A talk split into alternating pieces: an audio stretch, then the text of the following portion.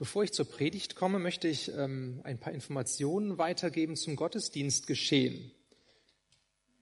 Das Gottesdienstgeschehen, was wir jetzt hier haben, das ist ja besonders. Das ist nicht das, was wir gewohnt sind ähm, über Jahre, sondern das ist ja aufgrund der Corona-Maßnahmen so, dass wir einen Gottesdienst haben mit Anmeldungen, mit Abständen.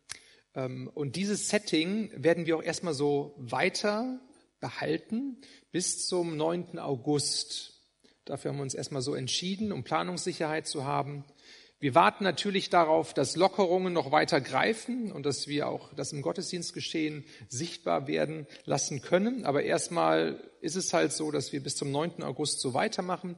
Wir machen uns aber auch Gedanken natürlich, wie es dann weitergeht und wie es nach den Sommerferien weitergeht. Und da treffen wir am 29. Juli dann eine Entscheidung. Ähm, was danach kommt und wie wir uns danach verhalten. Aber so wisst ihr schon mal, ja, so bleibt es erstmal ein Gottesdienst mit Anmeldungen in diesem Setting. Aber herzliche Einladung vorbeizukommen und euch anzumelden. Ähm, da ist noch ein bisschen Luft nach oben. Nicht alle Plätze sind besetzt, also fühlt euch da ganz frei, euch über die ähm, Online-Plattform anzumelden oder im Gemeindebüro euch zu melden. Gut, dann komme ich jetzt zur Predigt. Wir sind in dieser Predigtreihe zwischen den Welten aus dem ersten Petrusbrief. Und wir sind zwischen diesen Welten, zwischen dem Diesseits, zwischen ähm, der Erde und zwischen dem Himmel und der Ewigkeit. Und da bewegt sich die Gemeinde mittendrin. Momentan ist es ja so, dass wir ähm, große Herausforderungen haben. Ja, wir haben ähm, solche Themen auf der Agenda wie Klimawandel, wir haben die Corona-Krise, jetzt gibt's politische Unruhen, Rassismus, wir kriegen das alles in den Medien mit und das sind unruhige Zeiten. Ähm, und immer da, wo Zeiten unruhig werden, da macht die Gemeinde Jesu sich auch wieder neu auf und fragt sich, ja, wann kommt das Ende und wann kommt Jesus wieder und wie geht es eigentlich weiter mit unserer Zeit hier auf dieser Erde. Die Frage nach der Endzeit kommt auf. Und auch die Adressaten vom ersten Petrusbrief, äh, die waren in dieser Endzeitstimmung und haben sich gefragt, ja, wann kommt Jesus denn wieder? Und wie lange müssen wir das hier alles aushalten? Auch ähm, den Druck, der stärker zunahm auf ihrem Leben, wenn sie sich als Christen positioniert haben in ihrer damaligen Zeit. Ich möchte mit uns hineinschauen in den nächsten Abschnitt vom ersten Petrusbrief ähm, der einiges zu dieser Frage zu sagen hat, in welcher Haltung wir denn ähm, ja, vor der Wiederkunft Jesu uns positionieren sollen. Wie können wir uns bereit machen auf die Wiederkunft von Jesus? Und da starten wir in dem ersten Petrusbrief Kapitel 1, Vers 13, den ersten Teil erstmal. Dort steht, richtet euch daher ganz auf Jesus Christus aus, Lebt so, dass ihr für sein Kommen bereit seid. Richtet euch daher ganz auf Jesus Christus aus. Lebt so, dass ihr für sein Kommen bereit seid. Jesus ist vor 2000 Jahren gekommen hier auf diese Erde. Und das ist ein historischer Fakt. Selbst die, die weltlichen Wissenschaftler und die ähm, Zeitzeugen von damals, die mit Glauben nichts am Hut haben, die bestätigen, ja, Jesus Christus gab es wirklich und er ist wirklich gestorben und er hatte eine Anhängerschaft. Das ist ein historischer Fakt, der sichtbar geworden ist. Und seine Aufgabe war damals, ähm, das Wesen Gottes hier auf dieser Erde den Menschen zu zeigen. Die Liebe Gottes, die Gnade Gottes, die Wahrheit Gottes, das Wesen Gottes den Menschen nahezubringen. Darum ging es ihm. Und letztendlich für die Sünden der Menschen zu sterben, stellvertretend sein Leben hinzulegen als Opfer. Er, der ohne Sünde war, ist gestorben für uns Menschen, die wir sündig und fehlerhaft sind. Und die Botschaft der Bibel ist nun, ähm, dass Jesus nicht nur einmal gekommen ist, damals vor 2000 Jahren, sondern dass Jesus definitiv eines Tages nochmal wiederkommen wird hier auf diese Erde dann allerdings nicht als derjenige, der sein Leben geopfert hat am Kreuz und irgendwie auch in den Augen von Menschen schwach dastand. Deswegen haben viele ihn auch gar nicht angenommen. Die haben nämlich einen großen, starken König erwartet. Sondern wenn Jesus wiederkommt, dann wird er wiederkommen als der große König, als derjenige, dem alles unterstellt ist, als derjenige, der auch richten wird über uns Menschen. Er kommt mit einer anderen Aufgabe hierhin zurück. Und genauso wie das erste Kommen von Jesus ein historischer Fakt war, so wird auch das zweite Kommen von Jesus ein historischer Fakt sein.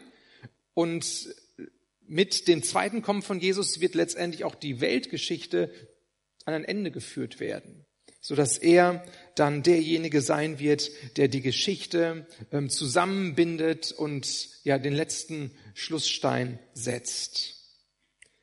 Die Frage bleibt offen, und das ist die spannende Frage für uns. Kommt Jesus wieder zu unseren Lebzeiten oder nicht? Ich weiß nicht, ob du diese Frage dir, dir stellst, ob das für dich ähm, eine Sache ist, mit der du dich beschäftigst. Ja, wann kommt Jesus wieder? Erlebe ich das noch oder erlebe ich das nicht? Ist eine interessante Frage. Aber eigentlich, äh, als ich darüber nachgedacht habe, ist es für mich so eine unwichtige Frage. Weil ich glaube, für mich hätte sie keine wirkliche Auswirkung, wie ich jetzt, wie ich jetzt leben sollte. Eigentlich sollen wir ja immer so leben, dass Jesus wiederkommen kann jetzt. Und entweder, entweder Jesus kommt zu uns durch seine Wiederkunft oder wir gehen zu ihm, indem wir sterben. Und auch da weiß keiner von uns, wann es soweit sein wird. Krankheit, Unfall, das kann schnell passieren. Wir haben es nicht in unserer Hand. Von daher glaube ich, ist es von unserer Haltung grundsätzlich jetzt egal, ob Jesus zu unseren Lebzeiten kommt. Wir müssen uns bereit machen auf die Begegnung mit ihm. Ob er zu uns kommt oder ob wir zu ihm gehen. Ist eigentlich ganz egal möchte dir die Frage stellen, bist du bereit, Jesus zu treffen? Bist du bereit, Jesus zu treffen? Lebst du so, dass du für ihn lebst? Hier heißt es in diesem Vers, den ich gelesen habe, richtet daher euer ganzes, euch ganz auf Jesus Christus aus. Lebt so, dass ihr für sein Kommen bereit seid. Lebst du so, dass du, dass du ihn liebst, dass, dass du ihn kennst und immer mehr kennenlernen willst? Lebst du so, dass du ihm nachfolgst und dass du unterwegs bist auf seinen Spuren? Lebst du so, dass dein Leben sich um ihn kreist? Oder kreist sich dein Leben nur um dich selbst oder um andere Menschen oder um Dinge? Um was kreist sich dein Leben? Vielleicht denkst du jetzt, ja, das ist ein steiler Einstieg hier für so eine Predigt. Ja, ist steil, aber das gibt der Text her. Ähm, und immer da, wo es um Jesus Christus geht, ähm, da merken wir, ja, da, sind wir herausgefordert, uns dazu zu stellen und, und uns zu positionieren und unser Leben daraufhin auszurichten. Irgendwie müssen wir eine Entscheidung treffen. Und ich glaube, das liegt auch drin in der ganzen Predigt, dass wir uns positionieren müssen. Okay, wie können wir uns jetzt für die Begegnung mit Jesus bereit machen? Was sagt Petrus dazu? Ich möchte uns heute zwei Punkte mitgeben aus dem Text die ähm, sehr stark hier drin liegen.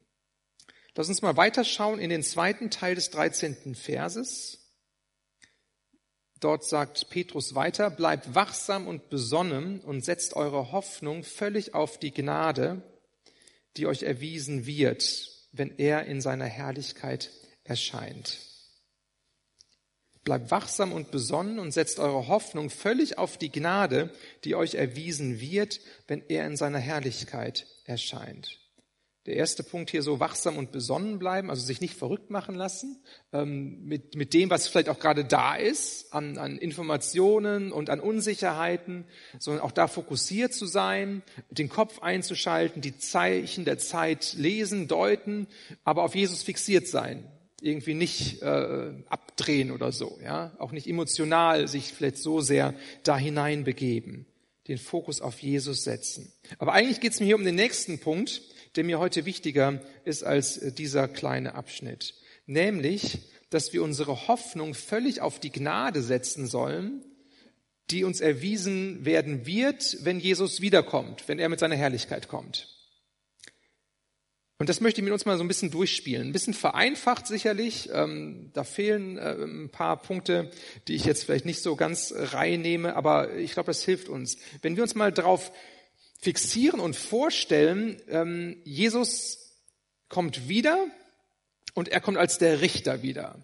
Und er richtet und er sitzt auf seinem Richterstuhl. So, und, und jetzt sind alle Menschen, auch du und ich, wir sind jetzt da und wir werden auch gerichtet werden. Und wir, wir warten auf das Gericht. Vielleicht kannst du es mal so vorstellen, ja, wie, wie so ein Wartesaal ähm, und auch mal ohne Corona, 1,5 Meter Abstände und ohne Masken. Das wird ein großes Gedränge sein, ja. Die ganze Menschheit in einem Wartesaal, wenn wir uns so vorstellen. Ähm, und alle warten auf das Gericht. Ich weiß nicht, wie das laufen wird, ob das dann alphabetisch ist oder so. Ähm, wenn du mit A deinen ähm, Buchstaben hast, deinen Nachnamen, dann bist du früh dran und die anderen, ich bin hier S, T, ich bin ganz am Ende. Ich habe eine halbe Ewigkeit Zeit, ja. So, da spielt Zeit auch keine Rolle mehr. Alle warten. Alle sind da und warten auf das Gericht und, und warten darauf, dass Urteile gesprochen werden. Urteile nicht über, über die anderen, sondern es geht um das Urteil über dich und über dein Leben und wie du hier auf der Erde gelebt hast.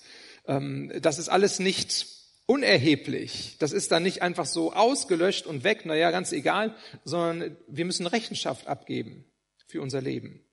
Da ist jemand, der, der richtet über unser Leben. Du und ich, wir sind da. Welche, welche Gedanken und welche Gefühle kommen jetzt in dir hoch, wenn du dich in diese Situation hineinversetzt? Und jetzt denkt man nicht an das Gedränge im Wartesaal, sondern denk an deine bevorstehende Begegnung mit dem Richter. Was macht das mit dir? Ich kann mir vorstellen, dass da unterschiedliche Gedanken hochkommen können, ja, wo man, wo man vielleicht auch Angst hat und denkt, Mensch, ähm, ja, mein Leben, das ist ja nicht perfekt gewesen. Ich habe mich zwar angestrengt, aber man sieht auch die Versäumnisse und die Fehler und, und, und wie stehe ich jetzt da vor dem Richter, der heilig und makellos ist und, und der ein gerechtes Urteil spricht. Was macht das mit mir?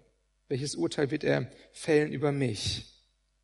Vielleicht versuchst du so, wenn du da wartest, dein Leben aufzuteilen, irgendwie wie, wie so eine Waagschale und das Gute kommt hier in die eine Schale und das Schlechte kommt in die andere Schale und dann, ja, äh, wohin neigt sich die Schale? Wenn du sagst, ja, du hast mehr Gutes getan als Schlechtes, dann bist du vielleicht irgendwie froh und sagst, ja, das ist ganz gut. Vielleicht ist es auch andersrum, vielleicht weißt du es gar nicht so genau. Letztendlich ist der Blick des Richters ja auch noch ein anderer Blick als dein Blick auf dein Leben. Vielleicht wird dir aber auch recht schnell klar, dass du vor dem heiligen Gott so oder so ja nicht bestehen kannst. Selbst wenn du ein guter Mensch bist, ja, und vieles Gutes gemacht hast. Ähm, es greift immer zu kurz vor der Heiligkeit und vor der Reinheit und vor dem Anspruch Gottes an unser Leben. Und du musst eigentlich kapitulieren und sagen, Mensch, jetzt bin ich hier in diesem Wartesaal und, und ähm, der Richter, der, der kommt gleich und, und öffnet die Bücher des Lebens so bildlich gesprochen. Und eigentlich habe ich keine Chance, aus mir heraus irgendwie Punkte zu sammeln und gut dazustehen. Doch zurück zu unserem Bibeltext hier. Setzt eure Hoffnung völlig auf die Gnade, die euch erwiesen wird, wenn er in seiner Herrlichkeit erscheint. Wie sollen wir uns auf die Wiederkunft von Jesus vorbereiten? Wie sollen wir darauf warten? Indem wir uns auf die Gnade vertrauen, indem wir unser Vertrauen auf die Gnade setzen. Gnade ist ein altes Wort. Gnade heißt so viel wie unverdientes Geschenk. Das heißt, wir haben etwas nicht verdient, aber da ist jemand, der uns begnadigt, der uns etwas gibt, was wir eigentlich nicht verdient haben und hier in Form auch von Vergebung unserer Schuld, von, von Errettung, die wir nicht aus uns selbst heraus irgendwie kreieren können. So, und diese, diese Rettung, die hat Jesus Christus für uns erworben. Komme ich gleich noch drauf zu sprechen. Und wenn wir in diesem Wartesaal sind, dann ist da die Situation am Richterstuhl. Und wenn du jetzt hier in diesem Leben auf der Erde, wenn du Jesus Christus nachgefolgt bist, und du, du weißt, was es heißt, dass dir deine Sünde, deine Fehler vergeben wurden, dann bist du da in diesem Wartesaal und dann wird es bildlich gesprochen diese Situation geben, wo irgendjemand in diesen Wartesaal reinkommt und wo er deinen Namen aufruft und sagt, hey, so und so, Du bist auf einer anderen Liste. Du bist auf der Liste, wo, wo drüber steht, begnadigt. Und du wirst herausgerufen aus dem Wartesaal, der zum Gericht führt, und du wirst weitergeleitet in eine andere Richtung, auf einen anderen Weg. Ich sage es jetzt mal mit meinen vereinfachten Worten, der Weg, der zum großen Fest führt. Der Weg ähm, dahin, wo Jesus Gemeinschaft hat mit dir und dich annimmt und dich zuschüttet mit seiner Liebe. Und der einzige Punkt, der sich unterscheidet, ist der Punkt, dass du das Geschenk der Gnade Gottes angenommen hast in deinem irdischen Leben hier und dass du das für dich gegriffen hast. Du bist nicht besser als die anderen. Ähm, du hast nicht irgendwie mehr getan und mehr Leistung hervorgebracht, sondern einfach nur, du hast die Gnade Gottes angenommen in deinem Leben. Und du wirst rausgeführt aus dem Wartesaal und kommst auf eine andere Spur. Und jeder andere, der diese Gnade Gottes nicht für sich erlebt hat, der muss sich rechtfertigen für sein Leben. Und er muss vor dem Richter auftreten. Die Bibel sagt, dass Menschen, die an Jesus Christus glauben, dass sie schon gerichtet sind, weil Jesus Christus selbst dieses, dieses Urteil über das Leben selbst am Kreuz erlitten hat. Er hat die Strafe für dich und für mich schon getragen und wir dürfen einfach nur aus Gnade leben. Und Petrus sagt jetzt, wir sollen vorbereitet sein auf die Wiederkunft von Jesus, indem wir unsere ganze, nicht nur die halbe, sondern unsere ganze Hoffnung auf diese Gnade setzen, die uns dann erwiesen werden wird. An diesem Zeitpunkt, wenn die Gnade offensichtlich wird, das, was wir schon hier auf der Erde gelebt haben und geglaubt haben. Und das macht einen riesen Unterschied. Das macht einen riesen Unterschied, ob du hier auf der Erde in dieser Perspektive deines Lebens auch auf die Zukunft gerichtet lebst oder nicht. Wenn du weißt, am Ende meines Lebens steht begnadigt und steht Gnade über deinem Leben, ganz egal, wie du gelebt hast, ganz egal, wie vollkommen oder unvollkommen du gelebt hast. Ganz egal, ob du sagst, ja, ich habe auch Mist gebaut, ich, ich habe auch Fehler und, und ich habe versucht, aber ich habe es nicht geschafft. Aber wenn du weißt, da ist Gnade für dich da, wo Gnade ist, ist auch Freude da. Wo Gnade da ist, ist auch Freiheit da. Wo Gnade da ist, da kommt auch Lebenskraft neu hinein in das Leben. Und da spürst du, wow, ähm, wo, wo ich begnadigt bin, ähm, da, da habe ich Hoffnung für mein Leben. Da weiß ich, ich kann mein Leben neu anpacken. Da ist nicht einer über mir mit der Knute, der immer nur draufschlägt und, und alles irgendwie klein hält, was ich, ich versuche in meiner Fehlerhaftigkeit, sondern Gnade mobilisiert mich zum Leben. Und das kommt, wenn Jesus wiederkommt, wird diese Gnade offensichtlich. Hey, du bist begnadigt. Aber schon jetzt dürfen wir aus dieser Gnade leben. Schon jetzt dürfen wir sicher sein, hey, ich bin begnadigt. Ich muss mich gar nicht anstrengen, um bei Gott was zu verdienen. Ich muss gar nicht Punkte sammeln bei Gott, ähm, dass, dass er mich mehr liebt. Ich muss keine religiösen Leistungen vollbringen, damit er irgendwie mir auf die Schulter klopft und sagt, hey Nico, das hast du jetzt aber gut gemacht. Du hast da vier Stunden am Stück gebetet und davor auch noch fünf Tage gefastet. Super, ich gratuliere dir. Nee, Gnade. Gnade, die da ist, für dich und für mich. Wisst ihr, wir sind angewiesen auf diese Gnade. Nicht nur im Endgericht, sondern wir sind angewiesen auf die Gnade im Hier und Jetzt.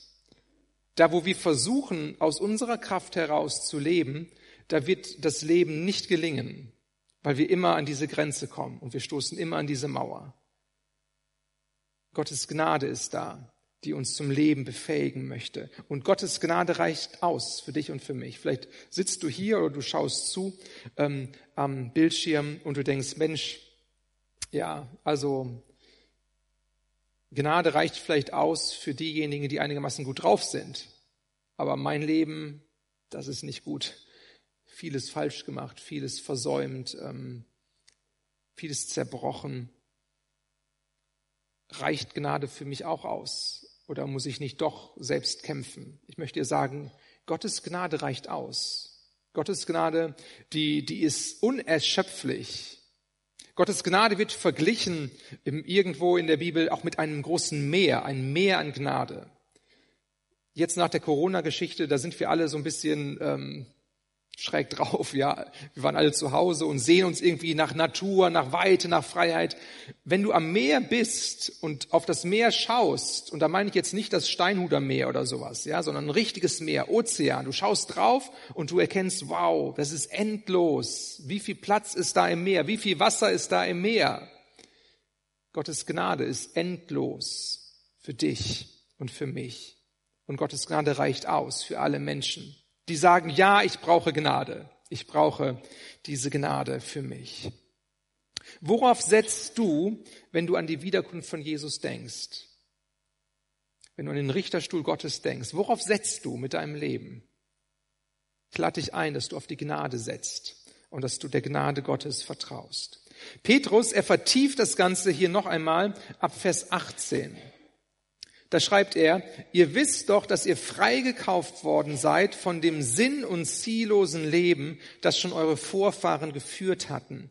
Und ihr wisst, was der Preis für diesen Loskauf war. Nicht etwas Vergängliches wie Silber oder Gold, sondern das kostbare Blut eines Opferlammes, an dem nicht der geringste Fehler oder Makel war, das Blut von Jesus Christus. In der römischen Kultur oder in der griechisch-römischen Kultur war es so, ähm, dass, dass Sklaven freigekauft werden konnten. Also so echte Sklaven, ja. Die, die haben ihrem Herrn gehört, aber die hatten auch die Möglichkeit, irgendwie mit Geld, was sie gesammelt haben, verdient haben, was sie hatten, konnten sie dieses Geld zu einem Tempel bringen, wo eine Gottheit verehrt wurde. Und dann wurde das Geld in den Tempelschatz aufgenommen und dann wurde eine Gebühr davon abgezwackt und dann sind die Leute vom Tempel dann zu dem Eigentümer des Sklaven gegangen und haben dem dann das Geld für den Loskauf des Sklaven gebracht. Und dann war es so, dass der Sklave dann frei war. Er war nicht mehr an seinen alten Herrn gebunden und er galt dann als neues Eigentum von dieser Gottheit, wo er das Geld in den Tempel gebracht hat. Das war so eine Möglichkeit für die Sklaven der damaligen Zeit, in Freiheit zu kommen. Und Petrus, er greift jetzt dieses Bild auf von, von diesem Sklaven und von diesem Loskauf und von der Möglichkeit, in Freiheit zu kommen. Und er sagt, hey, nichts anderes hat Jesus Christus gemacht. Im Bild gesprochen hier. Wir alle waren Sklaven der Sünde, wir waren irgendwie ohne Gott unterwegs und, und er hat den Preis für den Loskauf selbst erbracht. Und das war jetzt nicht Gold und Silber und, und Schätze und so, sondern es war das Blut seines Lebens. Und er hat den Preis bezahlt und wir sind jetzt frei von unserem alten Leben. Er beschreibt es hier als Sinn und Ziellos. Wir sind frei von diesem alten, sinn- und ziellosen Leben und wir gehören jetzt nicht mehr uns selbst, sondern wir gehören demjenigen, ähm, der den Preis gezahlt hat, Jesus Christus, unserem Gott und Herrn. Und hier gehen wir in den zweiten Punkt hinein, weil das ist so die Grundlage für den zweiten Punkt, wie wir vorbereitet sein sollen auf die Wiederkunft von Jesus. Der erste Punkt, wir setzen unser ganzes Vertrauen auf die Gnade. Und hier kommt jetzt der zweite Punkt ab Vers 14. Richtet euch als gehorsame Kinder Gottes nicht mehr nach den eigensüchtigen Wünschen aus jener früheren Zeit, als ihr noch nichts von Christus wusstet. Der, der euch berufen hat, ist heilig. Darum sollt auch ihr ein durch und durch geheiligtes Leben führen. Es heißt ja in der Schrift, ihr sollt heilig sein, denn ich bin heilig.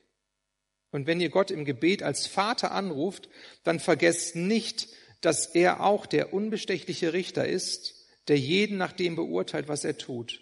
Führt daher, solange ihr noch hier in der Fremde seid, ein Leben in der Ehrfurcht vor ihm. Okay, wir merken, da baut sich so ein bisschen eine Spannung auf. Der erste Punkt, ich möchte es nochmal betonen, wir sollen ganz auf die Gnade setzen. Wir wollen verstehen und kapieren, wir sind begnadigt. Okay? Aber jetzt heißt es nicht, weil wir begnadigt sind, hey, ich kann leben, wie ich will und ich kann einfach nur aus dem Bauch heraus leben und meine eigensüchtigen Dinge tun und so. Nein, sondern hier sagt Petrus, okay, bereite dich vor, indem du ganz auf die Gnade setzt und bereite dich vor, indem du ein geheiligtes Leben führst, indem du kapierst, dass du nicht für dich lebst, dass du nicht dir selbst gehörst, sondern dass du Jesus Christus gehörst. Und dass er Anrecht hat auf dein Leben und dass, dass er der heilige Gott ist. Und hier wird's verglichen, ähm, dass Gott unser Vater ist. Das heißt, wir haben einen Vater im Himmel bekommen, wir sind seine Kinder. Und Gott wünscht sich jetzt, wenn wir hier in der Fremde auf dieser Erde noch leben, dass andere Menschen an unserem Leben erkennen, mit wem wir verwandt sind. Das heißt, Menschen sollen an unserem Leben sehen, wie wir handeln, wie wir, wie wir ticken, wie wir drauf sind, sollen sie uns abspüren, hey, da ist ja was von Gott in dieser Person drin. Wir sollen auf Gott hinweisen. Wir sollen ein Wegweiser sein für Gott. Menschen sollen sehen an unserem Leben, dass wir wie Jesus Christus sind.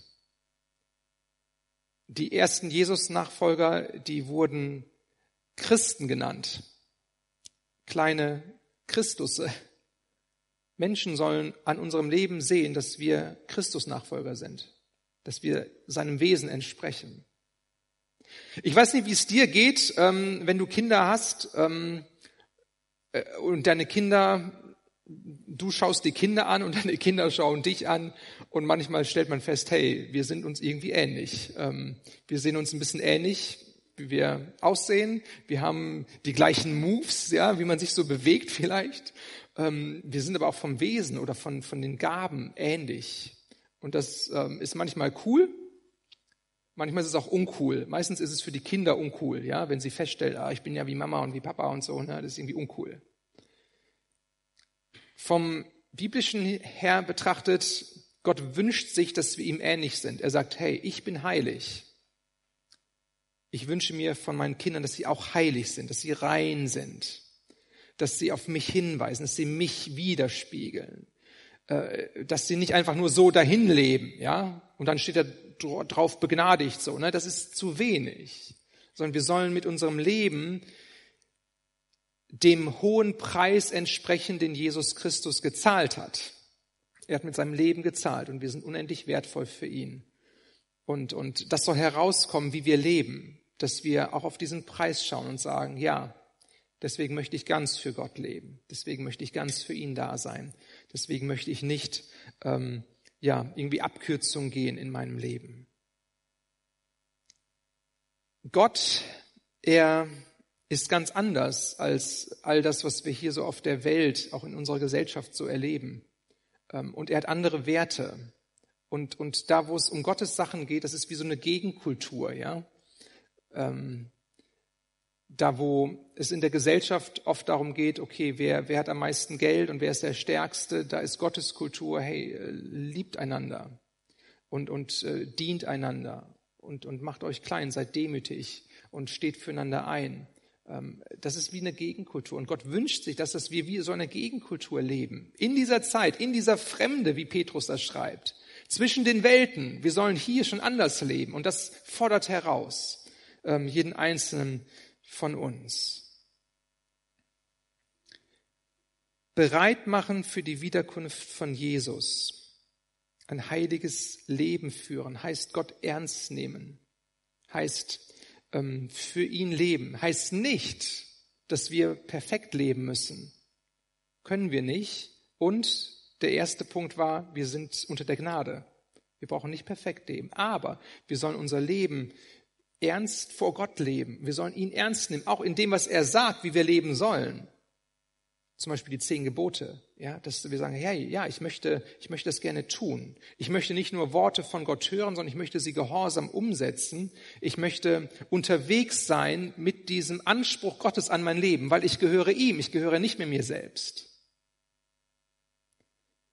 Wir sollen dem Heiligen Geist Raum geben, in unser Leben sprechen zu dürfen, uns korrigieren zu dürfen ähm, uns ansprechen zu dürfen, damit wir ihm mehr entsprechen. Wir sollen uns im Gehorsam Gott gegenüber einüben. Und das wird unser ganzes Leben so sein. Und das meint Gott damit, wenn er sagt, hey, ähm, seid heilig, lebt ganz für mich, lebt ganz vor mir. Ich möchte abschließend möchte ich ähm, einen kleinen Tipp geben oder ja eine Möglichkeit anbieten.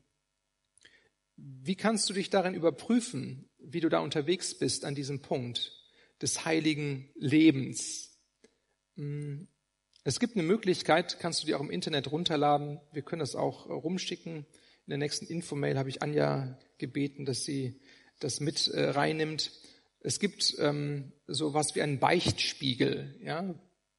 Beichtspiegel ist ein komisches Wort für uns. Beichte ist ein komisches Wort für uns. Beichtspiegel meint, dass, dass uns Fragen gestellt werden, dass uns ein Spiegel vorgehalten wird, der sich am Wort Gottes orientiert und dann muss ich mich dazu positionieren und dann, dann kann ich schauen, ja, wo, wo bin ich denn da in der Antwort? Ähm, wie geht's mir denn mit diesen einzelnen Fragen? Beispiele, also hier ein Beichtspiegel anhand der zehn Gebote. Ähm, eine Frage, welcher Mensch oder welche Sache ist dir wichtiger als Gott? Woran denkst du morgens zuerst und abends zuletzt? Oder zweite Frage, wirst du in deinem Denken und Handeln von abergläubischen Vorstellungen bestimmt? Haben Wahrsagerei, Horoskope, Spiritismus und Magie Einfluss auf dein Leben oder das deiner Angehörigen und Hausgenossen? Oder fragst du bei deinen Planungen und Entscheidungen nach Gottes Willen, nimmst du dir genügend Zeit zum Hören auf Gottes Wort oder fließt du in Arbeit oder Vergnügen? Fragen, die aufgestellt werden anhand von den zehn Geboten wo man sich positionieren muss, ja. Und ich möchte uns einladen, so eine Art von Beichtspiegel zu nehmen. Man kann sich auch selbst einschreiben, man kann ihn auch einfach runterladen ähm, und suchen im Internet und dann regelmäßig draufzuschauen und sich diesen Fragen auszusetzen und zuzumuten. Und vielleicht dann mit den Ergebnissen aus diesem Beichtspiegel das Gespräch mit einer Vertrauensperson zu suchen und auch zu bekennen und sagen, hey, an, an diesem Punkt, da habe ich eine Baustelle in meinem Leben, da, da bin ich unterwegs, da möchte ich das vor Gott auch als Schuld bekennen.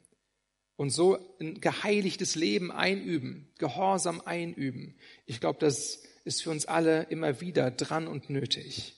Ich möchte das Lobpreisteam schon einmal nach vorne bitten. Wir bewegen uns zwischen den Welten. Keiner von uns weiß, wann Jesus wiederkommt. Keiner weiß, wann wir sterben werden. Der erste Petrusbrief, er lädt uns ein dazu, dass wir Gott unser Leben hinhalten und dass wir das in zwei Arten tun, indem wir ganz auf die Gnade uns fixieren, unsere Hoffnung auf die Gnade setzen und dass wir vor Gott ein geheiligtes Leben führen wollen. Nicht perfekt, aber ernsthaft, ehrfürchtig vor Gott. Und dass er hineinsprechen kann, dass er uns reinigen kann. Dazu lädt Gott uns ein, auch an diesem Morgen, ganz persönlich, hier und jetzt. Ich möchte gerne mit uns beten. Jesus, ich danke dir für dein Wort. Ich danke dir, dass dein Wort sehr klar ist, auch an diesem Morgen. Ich danke dir für alles, was du getan hast für uns. Danke, dass du uns begnadigt hast und dass das Geschenk der Gnade da ist. Aber hilf du uns auch, dass wir es ergreifen, dass wir Ja sagen dazu, dass wir es nicht wegdrücken, ja, ich möchte für die Personen beten, die vielleicht jetzt hier im Gottesdienst sitzen oder zu Hause sind und dich noch gar nicht kennen, noch gar keinen Kontakt zu dieser Gnade haben und einfach aus sich selbst heraus versuchen, ihr Leben zu meistern. Ich bitte dich, dass du dich ihnen offenbarst, wer du wirklich bist, dass sie dich erkennen und dass sie, dass sie mehr von dir verstehen und dass sie an diesen Punkt kommen, wo du ihr Leben erneuerst und wo du Herr ihres Lebens wirst. Komm und wecke du Glauben und Vertrauen in dich, in deine Möglichkeiten, in das, was du getan hast. Komm und schenk du Vertrauen in dein Wort. Herr, und ich bete für uns, dass du uns hilfst, dass wir mit dir unterwegs sind in unserem Leben. Herr, dass wir nicht zurückhalten, dass wir nicht Dinge verstecken, sondern dass wir offen sind im Umgang mit dir, dass du unser Leben prägen kannst. Wir wollen vorbereitet sein auf dich, auf die Begegnung mit dir. leite und führe du uns darin durch deinen guten Heiligen Geist. Dafür danke ich dir in deinem wunderbaren Namen, Jesus. Amen. Wir hoffen, dass dir der Gottesdienst gefallen hat. Hast du weitere Fragen an uns oder möchtest du mehr von uns erfahren? Dann besuche uns online auf www.fcg-bielefeld.de. Wir freuen uns, wenn du dich auch nächste Woche wieder in unsere Online-Gottesdienste reinklickst. Wir wünschen dir in der kommenden Woche eine tolle Zeit und eine persönliche Begegnung mit Gott.